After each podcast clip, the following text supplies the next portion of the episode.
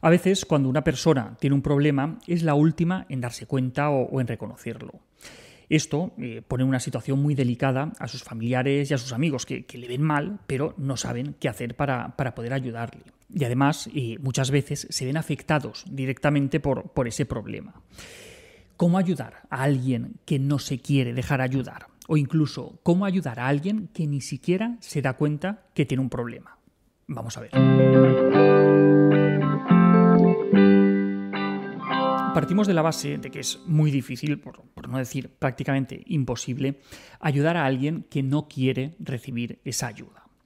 Nosotros eh, lo vemos eh, con bastante frecuencia cuando viene un adolescente, porque lo han traído sus, padres de las orejas, o, cuando viene algún adulto eh, medio obligado por, su pareja o por, otro familiar. Esas personas ponen por delante un, muro que hace prácticamente imposible trabajar con ellas. Pero bueno, a eso nos dedicamos los psicólogos y aunque nos lo pongan difícil, pues a veces se puede conseguir implicar a la persona. El caso es que solo conseguir que llegue a sentarse en la silla de un psicólogo ya es un paso enorme. Así que si tenemos un familiar o un amigo con un problema y no lo reconoce, ¿qué podemos hacer? Pues para empezar dependerá de cuál sea el problema que tenga y cuál sea el grado de relación que tengamos con esa persona. Cuanto menos grave sea el problema y más lejana sea la persona, menos recomendable es que intervengamos. Aunque sea duro, a veces lo mejor es no hacer nada, porque no siempre podemos hacer algo. Pero si hablamos de una persona cercana y de problemas serios, especialmente si esos problemas nos implican también a nosotros, es comprensible que queramos tener un papel más activo por ejemplo, eh, un padre o, una pareja con problemas de adicción. Pues esto es un tema grave de una persona cercana y que nos afecta directamente, porque es difícil que no nos afecte de una manera u otra un, problema de adicción de, de una persona cercana. Si estamos hablando de que tu primo cuarto tiene fobia a las avispas, pues quizás es mejor dejarlo estar. Pero cuando hablamos de problemas que no reconocemos, no solamente hablamos de, adicciones, sino que también eh, tenemos, por ejemplo, también están las relaciones tóxicas, eh, la dependencia emocional, eh, trastornos de ansiedad, trastornos del estado de ánimo, trastornos de, de la conducta alimentaria. Son unos cuantos. Lo primero que deberíamos hacer sería valorar la motivación que tiene la otra persona hacia el cambio y hasta qué punto reconoce tener un problema o no lo reconoce.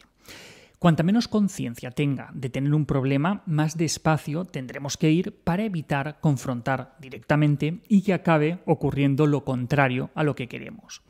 Si vamos muy rápido y si presionamos mucho, la otra persona, en vez de confiar en nosotros para dejarse ayudar, se va a alejar cada vez más y nos será directamente imposible echarle un cable.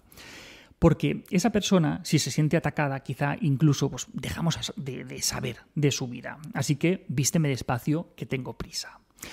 Entonces, si la motivación es baja, empezaremos por ahí. Eh, podemos intentar ayudarle a ver las posibles consecuencias de lo que está haciendo, eh, del cambio que, está dando en su vida. Y le podemos explicar los motivos por los que nos preocupamos por, por él o por ella.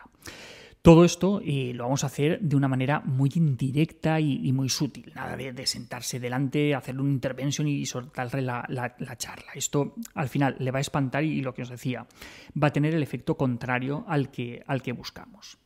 Trataremos de, darnos un tiempo prudencial en esta fase para ver si poco a poco va tomando conciencia de su problema. Si es así y si su respuesta es positiva, le podemos ofrecer la posibilidad de que reciba ayuda profesional. Este punto es delicado porque la forma de, plantearlo puede determinar bastante eh, lo que al final acabe, haciendo no lo vamos a plantear como estás mal, ve y que te vea alguien, sino algo más parecido a, mm, qué ganas tengo de, verte mejor, pues vamos a hacer lo posible para que vuelvas a estar como antes. La diferencia es importante. De cara a acudir a un profesional se le pueden ofrecer dos posibilidades, o bien que busque él o ella el, profesional que mejor encaje y que sea ahí donde le echen un cable, o bien que seamos nosotros quienes directamente le busquemos a alguien de nuestra confianza y le pidamos una cita. Si hay algo de resistencia en este punto, eh, se le planteará como una prueba. Eh, le decimos, bueno, pues vamos un día, eh, a ver qué te cuentan, si te gusta vuelves y si no, no tienes por qué volver.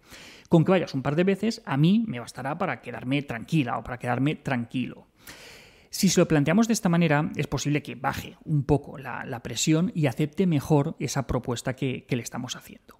Entonces, en el momento en el que acepte tener una cita, es importante que, la cita la consigamos lo antes posible. Si es al día siguiente, mejor que, al otro, o en una semana, porque tenemos que aprovechar ese momento de, de apertura al cambio. Si nos esperamos mucho, quizá al final cambia de opinión y perdemos esa oportunidad. Obviamente sobra decir que busquéis siempre eh, profesionales titulados y colegiados que son los que os van a ofrecer las, mejores garantías. Es mejor no jugársela con, con estos temas. Y entonces, en el momento en el que ya tiene su cita, la pelota está en el lado del psicólogo o del profesional que hayáis elegido. Nuestro trabajo precisamente es ese, lograr conectar con la persona que tenemos delante, identificar su problema, eh, su motivación para el cambio, las necesidades que tiene y con todo eso hacer un plan que le permita avanzar hacia una mejora en su situación. Pero volvamos al principio. Eh, pongamos que nada de esto funciona, que, que la motivación para el cambio de esa persona es prácticamente nula y que no acepta nada de lo que le planteemos. Si esa persona es muy cercana y todo esto te está afectando, quizá la mejor opción es que seas directamente tú quien busques ayuda. Por un lado, para que te ayuden a gestionarlo mejor y por otro lado, para recibir asesoramiento profesional sobre la mejor forma de abordar toda esta situación.